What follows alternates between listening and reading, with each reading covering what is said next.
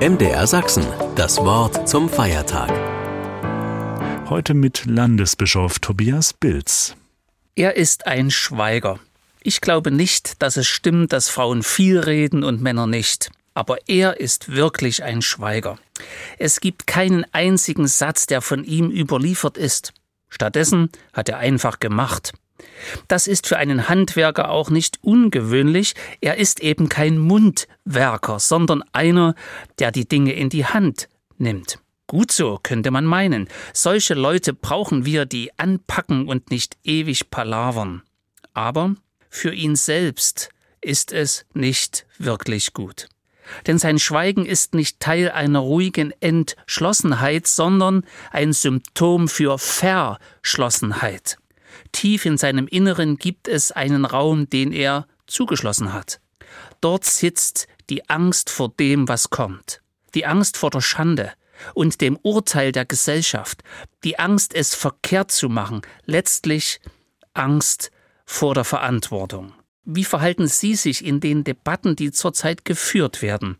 Reden Sie mit, wenn um Sinn oder Unsinn von Sanktionen gegen Russland gestritten wird oder über Personalnot in Krankenhäusern und die Ursachen für Teuerung und Lieferengpässe? Was sagen Sie über Klimaaktivisten und zu den letzten Corona-Schutzmaßnahmen? Eigentlich möchte ich nicht über diese Fragen sprechen, jetzt zu Weihnachten, lieber über Beziehungsangelegenheiten denn zum Fest geht's um unsere Liebsten. Wann und wo wir sie treffen, wer alles dabei ist und was wir gemeinsam kochen und essen, ob die Geschenke die richtigen sind. So wird dann auch geredet werden. Irgendwann freilich sind die unverfänglichen Themen abgearbeitet. Was wird dann besprochen? Die Aussichten für das kommende Jahr. Stellen Sie sich vor, Sie würden jetzt anfangen, von Ihren Ängsten zu sprechen, ob das Geld noch reicht und wie der Krieg weitergeht, die Sorgen um den Job und die Firma, Beziehungskrisen in der Familie oder gar bei Ihnen selbst. Und dann gäbe es noch etwas ganz tief in Ihnen drin, was Sie sorgsam hüten. Etwas, was Sie nicht aussprechen, weil es den Weihnachtsfrieden gefährden würde. Etwas, was Sie schweigsam macht, wenn Sie daran denken. So etwas hatte mein schweigender Handwerker in seinem Herzen. Er dachte, wenn das rauskommt, bin ich erledigt. Und die, die es mitbetrifft, wären es auch. Ich kann dafür keine Verantwortung übernehmen, ich muss weiter schweigen. Keiner wird mich verstehen, ich muss das mit mir selbst abmachen und eine gesichtswahrende Lösung finden also die Sozialisation, die Gesellschaft, die Erfahrungen, die wir im Lauf unseres Lebens gemacht haben und die Angst, verletzt zu werden, tragen dazu bei, das Herz verschlossen zu halten. Das aber hat seinen Preis. Es gibt keine Entlastung und die Verbundenheit mit anderen leidet. Gibt es keinen Ausweg?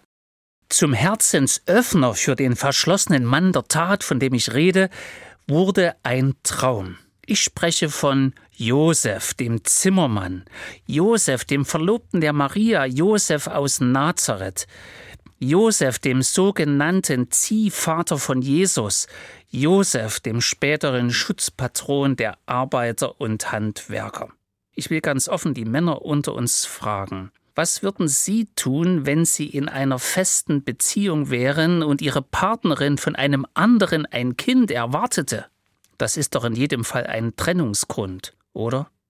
Bei uns heute ist das zwar eine schmerzliche, wenigstens aber eine persönliche Frage. Damals gab es für diese Konstellation eine offizielle Regelung, die Schwangere und der Vater des Kindes werden gesteinigt müssen, also sterben. Josef war sich also im Klaren darüber, was mit Maria passieren würde, sollte er den Fall offenlegen. Das wollte er definitiv nicht. Andererseits konnte er sich nicht vorstellen, nach diesem Vertrauensbruch mit Maria zusammenzubleiben. Er steckte in einem existenziellen Dilemma fest. Eine Steinigung auslösen oder dauerhaft mit einem Vertrauensbruch leben? Was tun? Jetzt lese ich Ihnen die Geschichte vom Traum des Josef, so wie sie im Evangelium des Matthäus aufgeschrieben ist. Ich habe eine moderne Übersetzung gewählt. Zur Geburt von Jesus Christus kam es so. Seine Mutter Maria war mit Josef verlobt. Sie hatten noch nicht miteinander geschlafen. Da stellte sich heraus, dass Maria schwanger war aus dem Heiligen Geist. Ihr Mann Josef lebte nach Gottes Willen, aber er wollte Maria nicht bloßstellen, deshalb wollte er sich von ihr trennen, ohne Aufsehen zu erregen. Dazu war er entschlossen. Doch im Traum erschien ihm ein Engel des Herrn und sagte, Josef, du Nachkomme Davids, fürchte dich nicht, Maria als deine Frau zu dir zu nehmen, denn das Kind, das sie erwartet, ist aus dem Heiligen Geist. Sie wird einen Sohn zur Welt bringen, dem sollst du den Namen Jesus geben, denn er wird sein Volk retten, er befreit es von aller Schuld. Das alles geschah, damit in Erfüllung ging, was der Herr durch den Propheten gesagt hat, ihr werdet sehen, die Jungfrau wird schwanger werden und einen Sohn zur Welt bringen, dem werden sie den Namen Immanuel geben, das heißt, Gott ist mit uns. Josef wachte auf und tat, was ihm der Engel des Herrn befohlen hatte, er nahm seine Frau zu sich. Wow, was für ein Text, voller Herausforderungen für Kopf und Herz. Der letzte Satz ist für mich kaum zu begreifen. Josef wachte auf und tat, was ihm der Engel des Herrn befohlen hatte, er nahm seine Frau zu sich. Da lese ich nicht den Hauch eines Zweifels heraus. Er macht das einfach. Der Traum hat Josef offenbar so stark berührt, ja ergriffen, dass er weder öffentlich anklagen noch sich heimlich davon machen will. Stattdessen übernimmt er Verantwortung für Maria und das Kind.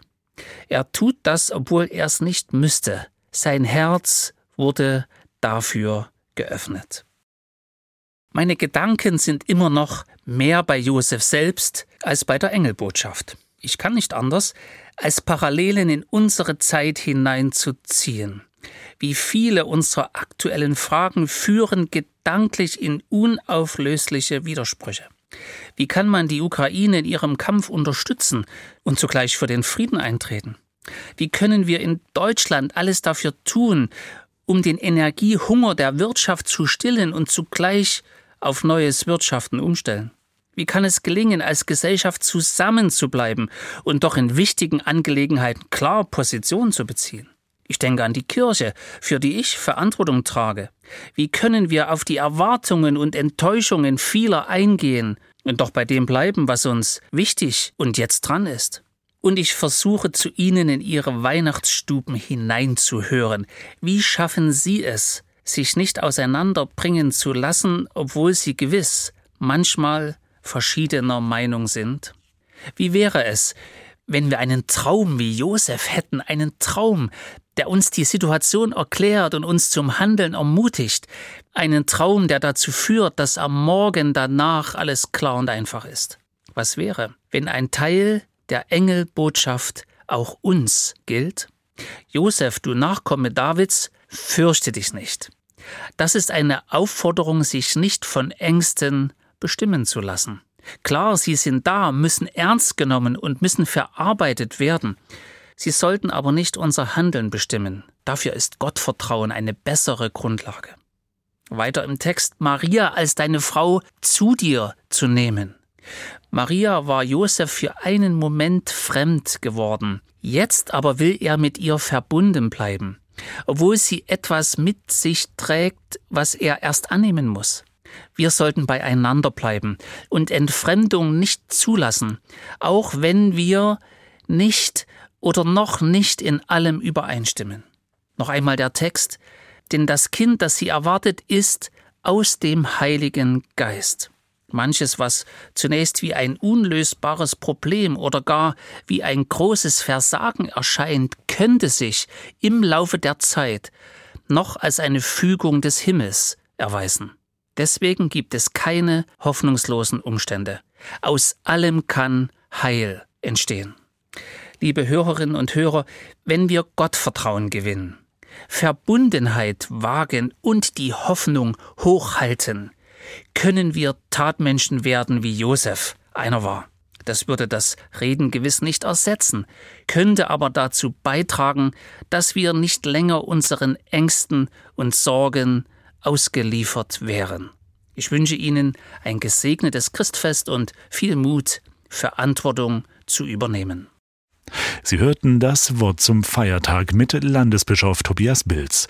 Einen evangelischen Gottesdienst aus der Weinbergkirche Dresden-Pillnitz hören Sie ab 10 Uhr bei MDR Kultur.